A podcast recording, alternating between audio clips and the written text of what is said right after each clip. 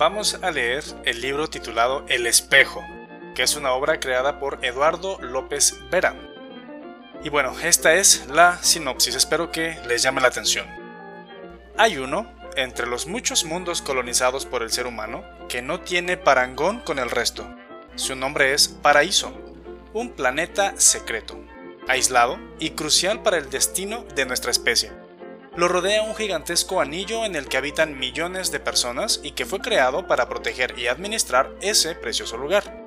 Meldon Traus, gobernador del anillo, es la única persona con acceso al espejo, la herramienta de observación de Paraíso y su único nexo con la civilización. Cuando el caos amenaza a Paraíso tanto desde dentro como debido a un peligro exterior, las responsabilidades de Meldon se multiplican. Se acerca un momento crucial en la historia de la humanidad y Meldon verá forzados sus límites hasta un punto que jamás habría imaginado. Arrancamos.